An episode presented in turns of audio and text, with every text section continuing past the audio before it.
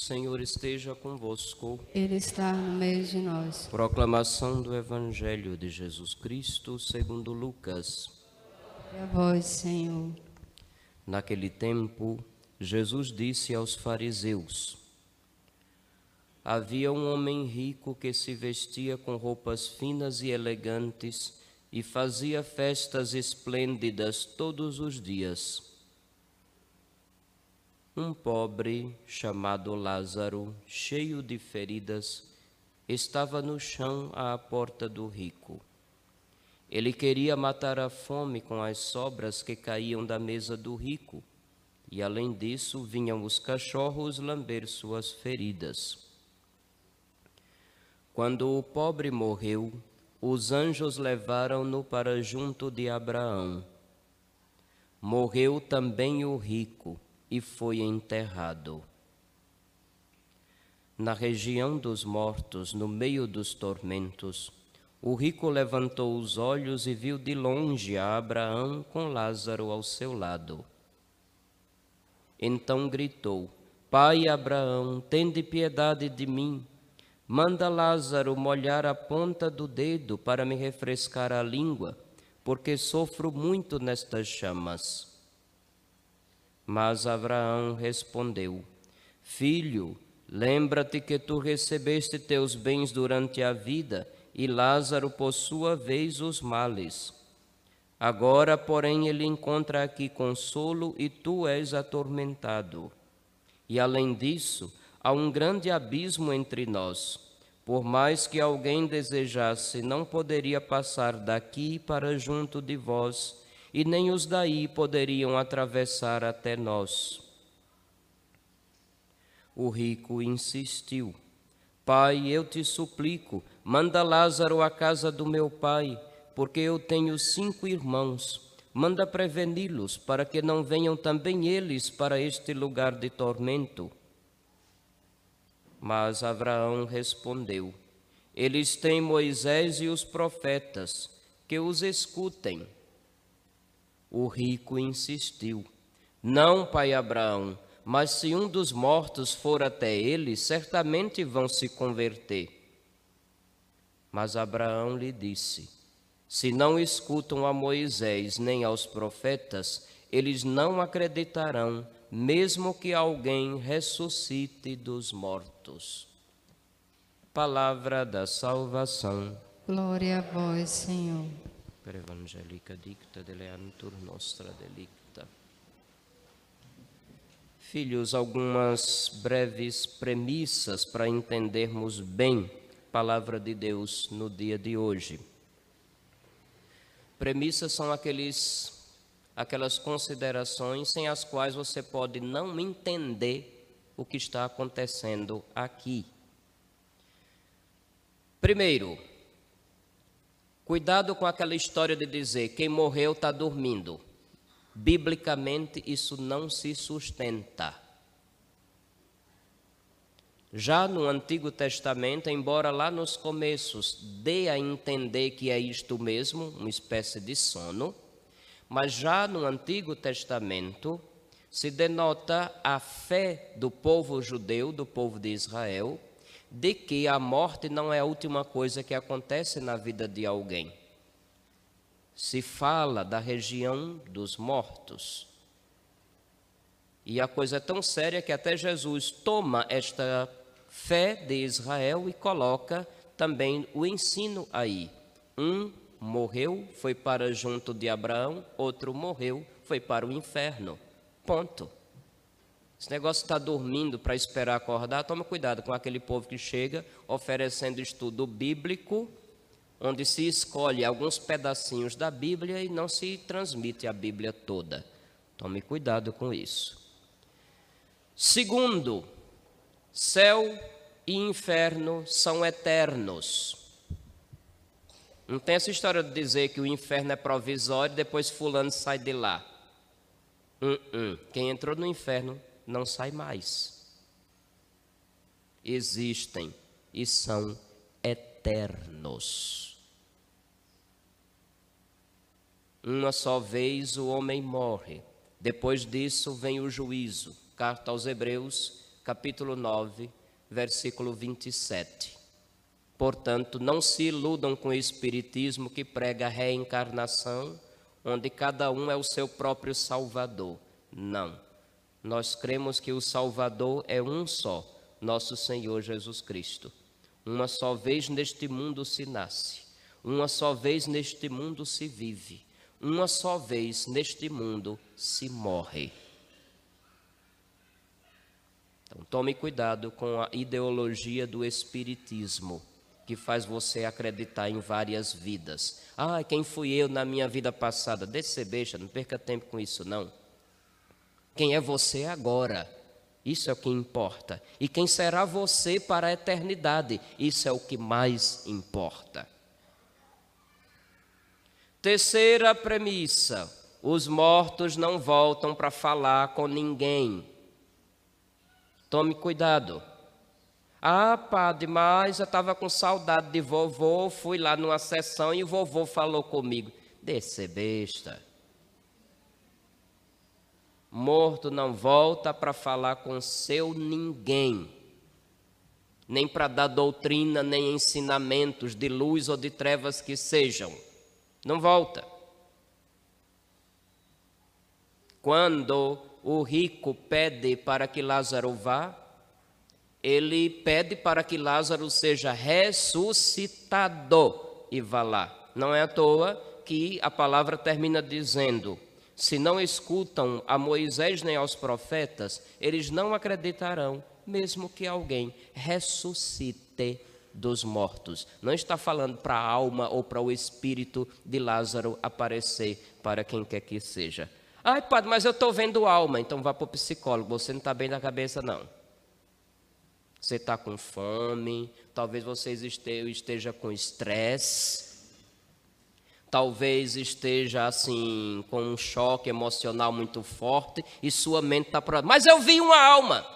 Que você tenha visto, eu não duvido, mas que tenha sido uma alma são mais 500.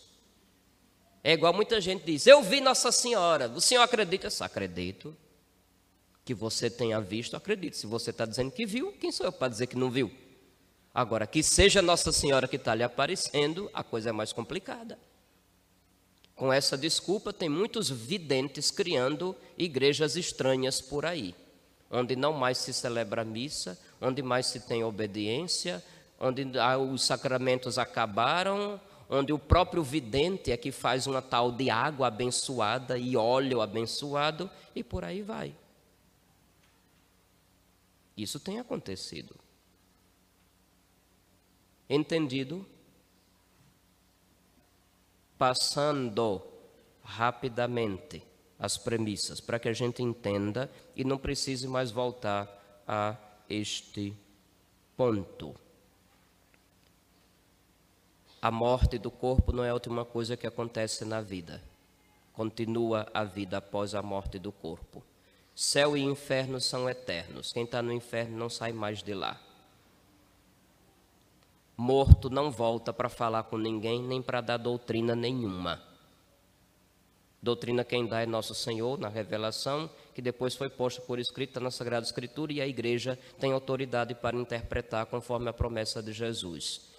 Isto entendido, aí sim nós vamos compreender muito bem a palavra de Deus do Evangelho de São Lucas neste domingo. Filhos, o tema de atenção aos mais pobres continua. Nós já havíamos acenado nos outros domingos e hoje mais uma vez retorna. A profecia de Amós, a nossa primeira leitura, é uma advertência para aqueles que vivem esnobando riqueza e desprezando os mais pobres, fazendo de conta que não tem nada a ver com esta situação. É mais uma advertência, que está em consonância com o mesmo evangelho de São Lucas que ouvimos. É interessante que eh, não é dito o nome do rico, mas é dito o nome do pobre. O pobre era desprezado pelo rico todos os dias, que até ignorava o nome, mas ele, o rico também ignorava que aquele pobre era conhecido e amado por Deus. Deus ama os pobres com predileção, já disse, ainda semana passada lembramos isso. E antes que alguém com marxismo na cabeça venha dizer: ah, então se Deus ama os pobres, ele odeia os ricos, porque agora é tudo nós contra eles. É tudo luta de classes. Não, a igreja não prega luta de classes, nem nós contra eles. Deus quer que todos se salvem e cheguem ao conhecimento da verdade. Essa é a vontade de Deus. E a igreja, fiel à vontade de Deus, deve anunciar esta salvação em Jesus Cristo e deve chamar todos à conversão. Ninguém é condenado pelo fato de ser rico, nem mesmo da parábola. Ele não foi condenado pelo fato de possuir. Ele foi condenado porque não teve compaixão do pobre, porque desprezou o pobre, porque fez aumentar e se prolongar o sofrimento do pobre. Foi por isso que ele foi condenado. Nunca despreze os mais pobres. Neles, nosso Senhor espera o nosso amor. Nunca desprezem. Também o pobre não foi ao céu porque pelo simples fato de ser pobre. Não se entra em detalhes, mas uma coisa que fica característica do pobre é a sua humildade. Diz lá o salmo que foi cantado hoje, o Salmo 145. O Senhor é fiel para sempre, faz justiça aos que são oprimidos, ele dá alimento aos famintos, ele liberta os cativos. Deus ama os pobres com predileção. Entre os filhos, um pai ou uma mãe vai amar mais aquele que mais tiver necessidade. É assim que é a lógica do amor. Então, entre os filhos de Deus que estão neste mundo, os mais pobres são objeto de uma atenção especial de nosso Senhor. A parábola também não é uma espécie de droga, de ópio, como se dizia no passado. Hoje, quando fala ópio, o povo não sabe mais o que é que é, não. Ópio era uma droga famosa no século XIX.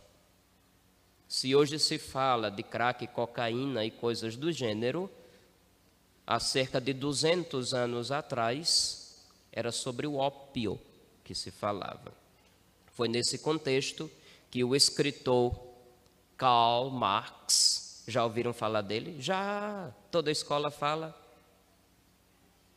Foi por conta de Karl Marx que surgiu, por exemplo, a Revolução Bolchevique, que matou milhões que surgiu um Lenin da vida, um Stalin da vida, um Fidel Castro da vida e tantas outras figuraças que hoje em dia querem atualizar, cada um querendo colocar as ideias de Marx em prática da forma mais perfeita.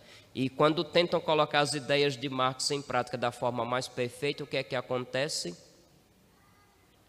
Fome, pobreza, ditadura, falta de liberdade, perseguição religiosa, porque não é somente contra a Igreja Católica, é a religião como um todo. É isso que acontece quando tentam colocar as ideias de Marx em prática da forma mais perfeita. Karl Marx dizia que a religião era o ópio do povo, porque era uma espécie de narcótico fazia o povo ficar como que drogado, alheio à realidade, esperando, segundo Marx, uma espécie de céu ou paraíso ilusório que nunca chegava. Segundo Marx, a religião seria utilizada como desculpa para manter os pobres na pobreza. Coitado, ele esqueceu de tanta coisa que a igreja realizou ao longo dos séculos. Marx viveu na Inglaterra, se eu não estou enganado. E foi lá, na Grã-Bretanha, no Reino Unido, que ele escreveu as suas teses. Ele certamente ignorou toda a obra de caridade que a igreja promoveu em séculos, que não é simplesmente dar esmola para os pobres.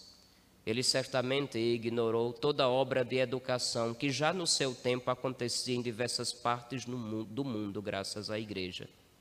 Ele ignorou a existência dos hospitais que só foram possíveis graças à ação da igreja. Ele ignorou tanta gente que, renunciando às suas posses, foi se dedicar aos mais pobres, lá onde ninguém queria ir nem dar atenção. Ele ignorou tudo isso. Mas até hoje tem imbecil que acredita nessas teses. E até transformaram isso em partido político, mas eu não vou entrar no mérito, senão já vão dizer logo que ah, o padre está contra fulano a favor de Beltrano, com tanto candidato, parece que só existe dois, é terrível, né? Pois bem, o rico foi condenado porque não deu atenção aos pobres. A opressão dos pobres é um dos pecados que clamam aos céus. Nunca esqueçamos disso. Ah, padre, mas eu não maltrato quem chega na minha porta, nenhum pobre mas as suas escolhas podem colaborar com certos sistemas que oprimem os mais pobres. É por isso que a palavra de Deus, a doutrina da igreja, também deve servir como critério antes de escolher um candidato. Semana que vem será a eleição. A gente não pode fazer de conta que a eleição não vai acontecer e na, no Brasil e na igreja não se pode tocar no assunto. Porque quando eu falo disso, o padre está fazendo da, do púlpito um palanque. Então a pessoa que diz isso não entendeu nada da igreja, não entendeu nada do evangelho. Não conhece a doutrina social da igreja que manda os pastores advertirem o rebanho sobre critérios na hora de votar. Isso não é de agora, não. Há muito tempo a igreja já instrui nesse sentido. Há muito tempo. Não estou dizendo nenhuma novidade. Eu não tenho o direito de dizer votem fulano de tal. Isso eu não posso fazer. De jeito nenhum. Agora, se tiver alguém que seja diretamente contrário a todos os valores que eu creio e que faça o possível para que vocês também creiam e ponham em prática, para que a luz do Evangelho ilumine este mundo, então eu vou dizer: o fulano de tal não vale um conto. Não voto nem aconselho votar. Mas hoje, se a gente diz isso, aí logo, logo vem alguém querendo fazer processo. Paciência. Eu aconselho vocês a entrarem no site do Provida de Anápolis. Já ouviram falar? Não? Provida é uma instituição ligada à igreja da Diocese de Anápolis, no estado de Goiás. Anápolis é uma cidade que fica entre Brasília e Goiânia. É uma das regiões mais católicas do país, se vocês não sabem. O Provida de Anápolis, ele acolhe mulheres grávidas ou em situação de risco para ajudá-las nas necessidades, especialmente em gestação e cuidado da infância. O padre Luiz, Luiz Carlos Lodi, isso, ele desenvolveu o chamado método PPP, para que você tenha critério antes de votar. O que é PPP? Partido, passado e propostas. São três filtros que você deve examinar. Porque quando o sujeito está dentro do Congresso, ele vai ter que obedecer ao partido. Se ele não fizer o que o partido quer, ele é expulso e, a depender do caso, pode até correr o risco de perder o mandato. Ah, mas eu vou votar em Fulano, que é católico, sempre vem à missa. Ah, é? Qual é o partido dele? Você sabe o que é que o partido dele defende? Você sabe o que é que o partido dele vai obrigar ele a fazer depois que estiver lá dentro? Hoje em dia, com a internet, é fácil saber o que, os partidos pensam e o que querem para o país. É só entrar no site, está tudo lá. Primeiro filtro, partido. Segundo filtro, o passado daquela pessoa. O que ele já fez ou deixou de fazer, por que conseguiu ou por que não conseguiu. Ele tem de fato se empenhado naquilo que é justo pelo bem do povo? Ou apenas defendeu interesses do partido ou dos patrocinadores do partido? E o terceiro P é propostas. O que é que o candidato e o partido dele estão propondo? que é que eles estão prometendo? Ah, eu vou votar na, no fulano que está prometendo não sei quantos mil para quem estudar. Deixa de ser besta. Isso é demagogia, isso não vai acontecer. Põe os pés no chão. Ah, eu vou tirar todo mundo do SPC, como se fosse fácil. Tem promessas mirabolantes que parece que estão no mundo da lua. Não faz parte da realidade. E tem propostas que são uma verdadeira ameaça. Não vou entrar aqui em exemplos, porque senão já sabe o que é que vai acontecer. Vão dizer que eu voto em fulano ou que estou falando de Beltrano. PPP. Partido, passado e propostas. Entre no site do Provida de Anápolis, tem um link chamado Partidos Políticos, uma coisa assim. Vocês vão ver muita coisa interessante. Recomendo e assina embaixo. A opressão dos pobres é um pecado que clama aos céus. E Deus nos livre de ser cúmplices, de apoiar quem oprime os mais pobres, os mais indefesos, aqueles que não podem falar por si ou defender a sua própria vida, estão aí incluídos. Lembre-me, lembre meus filhos, a gente só nasce uma vez neste mundo. A gente só vive uma vez neste mundo. E se a única vida que a gente tem neste mundo se tornar refém de ideologias contrárias à palavra de Deus, eu tenho medo do que será a nossa eternidade, se assim nós procedermos. Quem crê no céu não fica com a cabeça nas nuvens, transforma o mundo onde está. Quem crê na eternidade não perde tempo, porque sabe que a passagem neste mundo é rápida.